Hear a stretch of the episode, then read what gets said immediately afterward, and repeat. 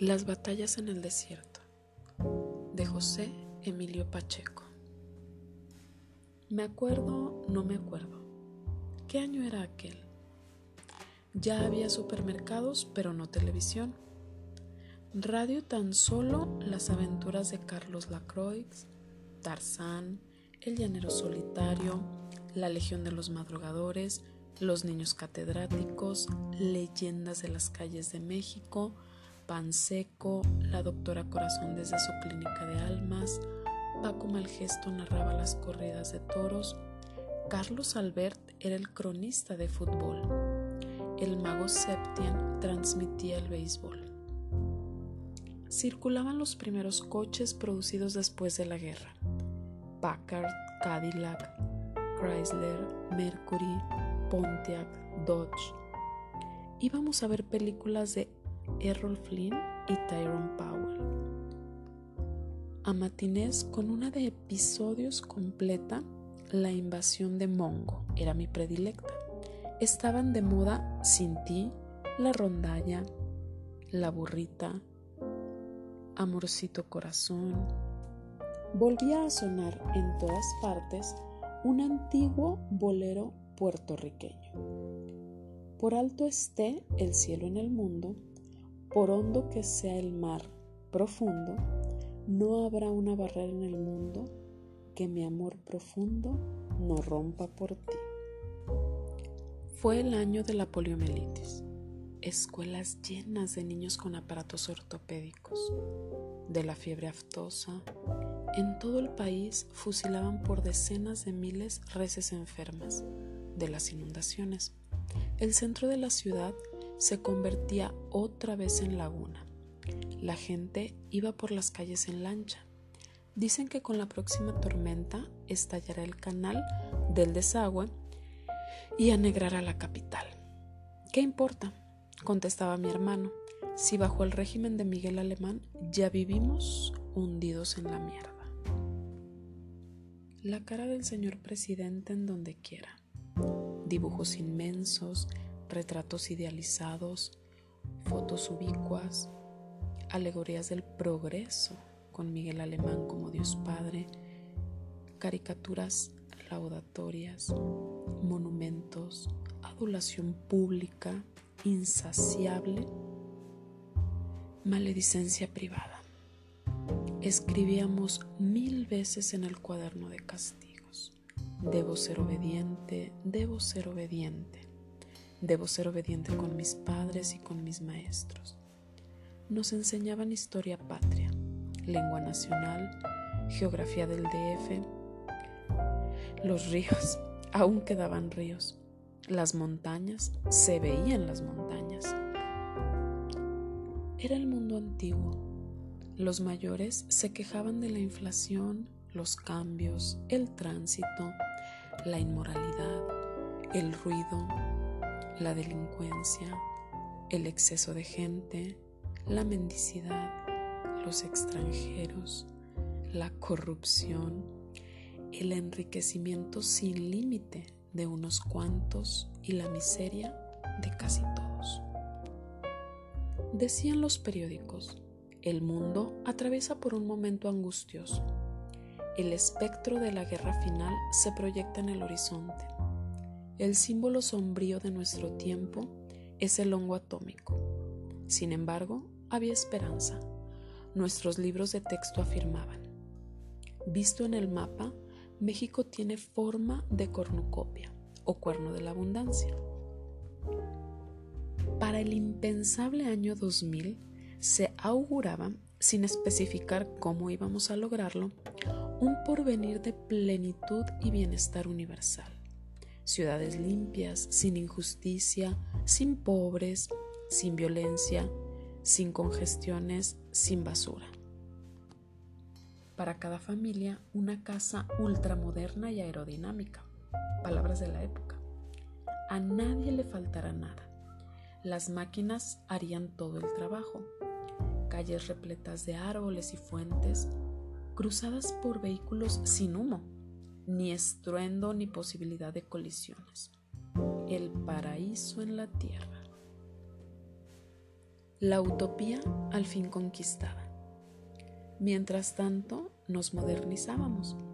Incorporábamos a nuestra habla términos que primero habían sonado como pochismos en las películas de Tintán y luego incesablemente se mexicanizaban. Thank you, ok, oh Samara, shut up, sorry. Empezábamos a comer hamburguesas, pies, donas, hot dogs, malteadas, ice cream, margarina, mantequilla de cacahuate. La Coca-Cola sepultaba las aguas frescas de Jamaica, chía y limón. Los pobres seguían tomando tepache. Nuestros padres se habituaban al highball que en principio les supo a medicina. En mi casa está prohibido el tequila le escuché decir a mi tío Julián, yo nada más sirvo whisky a mis invitados. Hay que blanquear el gusto de los mexicanos. Episodio 2. Los desastres de la guerra. En los recreos comíamos tortas de nata que no se volverían a ver jamás. Jugábamos en dos bandos, árabes y judíos. Acababa de establecerse Israel y había guerra contra la Liga Árabe. Los niños que de verdad eran árabes y judíos solo se hablaban para insultarse y pelear. Bernardo Mondragón, nuestro profesor, les decía, ustedes nacieron aquí, son tan mexicanos como sus compañeros. No hereden el odio. Después de cuánto acaba de pasar,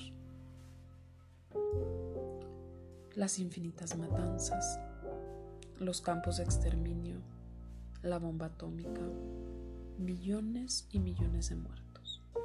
El mundo de mañana, el mundo en el que ustedes serán hombres, debe ser un sitio de paz, un lugar sin crímenes y sin infamias. En las filas de atrás sonaba una risita. Mondragón nos observaba tristísimo. Se preguntaba qué iba a hacer de nosotros con los años cuántos males y cuántas catástrofes aún estarían por delante. Hasta entonces, el imperio otomano perduraba como la luz de una estrella muerta. Para mí, niño de la colonia Roma, árabes y judíos eran turcos. Los turcos no me resultaban extraños como Jim, que nació en San Francisco y hablaba sin acento los dos idiomas, o Toru, crecido en un campo de, concentración para japoneses, o Peralta y Rosales. Ellos no pagaban colegiatura, estaban becados, vivían en las vecindades ruinosas de la colonia de los doctores. La calzada de la Piedad, todavía no llamada Avenida Cuauhtémoc, y el Parque Urueta formaban la línea divisoria entre Roma y Doctores. Romita era un pueblo aparte. Ahí acechan el hombre del costal, el gran robachicos. Si vas a Romita, niño, te secuestran. Te sacan los ojos, te cortan las manos y la lengua, te ponen a pedir caridad y el hombre del costal se queda con todo. De día eres un mendigo, de noche un millonario elegantísimo, gracias a la explotación de sus víctimas. El miedo de estar cerca de Romita el miedo de pasar en tranvía por el puente de Avenida Coyoacán. Solo rieles y durmientes. Abajo, el río sucio de la piedad que a veces con las lluvias se desborda. Antes de la guerra en Medio Oriente, el principal deporte de nuestra clase consistía en molestar a Toru. Chino, chino, japonés, come caca y no me des. Ajá, Toro embiste, voy a clavarte un par de banderillas Nunca me sumé a las burlas. Pensaba en lo que sentiría yo, único mexicano en una escuela de Tokio, y lo que sufriría Toru con aquellas películas en las que los japoneses eran representados como simios gesticulantes y morían por millares. Toru, el mejor del grupo, sobresaliente en todas las materias, siempre estudiando, con su libro en la mano. Sabía jiu-jitsu, Una vez se cansó y por poco hace pedazos a Domínguez. Lo obligó a pedirle perdón de rodillas. Nadie volvió a meterse con Toro. Hoy dirige una industria japonesa con 4.000 esclavos mexicanos. Soy de la Irgun, te mato. Soy de la Legión Árabe. Comenzaban las batallas en el desierto. Le decíamos así porque era un patio de tierra colorada, polvo de tenzontle o ladrillo, sin árboles ni plantas, solo una caja de cemento al fondo. Ocultaba un pasadizo hecho en tiempos de la persecución religiosa para llegar a la casa de la esquina y huir por la otra calle. Considerábamos el subterráneo un vestigio de épocas prehistóricas sin embargo, en aquel momento la guerra cristera se hallaba menos lejana de lo que nuestra infancia está de ahora. La guerra en la que la familia de mi madre participó con algo más que simpatía. Veinte años después, continuaban venerando a los mártires como el padre Pro y Anacleto González Flores. En cambio, nadie recordaba a los miles de campesinos muertos, los agraristas, los profesores rurales, los soldados de leva. Yo no entendía nada. La guerra, cualquier guerra, me resultaba algo en lo que se podía hacer películas. En ella, tarde o temprano ganaban los buenos. ¿Quiénes son los buenos? Por fortuna en México no había guerra desde que el general Cárdenas venció la sublevación de Saturnino Cedillo. Mis padres no podían creerlo porque su niñez, adolescencia y juventud pasaron sobre un fondo continuo de batallas y fusilamientos. Pero aquel año, al parecer, las cosas andaban muy bien. A cada rato suspendían las clases para llevarnos a la inauguración de carreteras, avenidas, presas, parques deportivos, hospitales, ministerios y edificios inmensos. Por regla general, eran nada más un montón de piedras. El presidente inauguraba enormes monumentos incluso a sí mismo, horas y horas bajo el sol sin movernos ni tomar agua. Rosales trae limones, son muy buenos para la sed, pásate uno, esperando la llegada de Miguel Alemán. Joven, sonriente, simpático, brillante, saludando a bordo de un camión de redilas con su comitiva. Aplausos, confetis, serpentinas, flores, muchachas, soldados, pistoleros. La eterna viejecita que rompe la valla militar y es fotografiada cuando entrega al señor presidente un ramo de rosas. Había tenido varios amigos, pero ninguno les cayó bien a mis padres. Jorge por ser hijo de un general que combatió a los cristeros, Arturo por venir de una pareja divorciada y estar a cargo de su tía que cobraba por echar las cartas. Alberto, porque su madre viuda trabajaba en una agencia de viajes y una mujer decente no debía salir de su casa. Aquel año yo era amigo de Jim. En las inauguraciones, que ya formaban parte natural de la vida, Jim decía, voy a ver a mi papá. Y luego, ¿lo ven?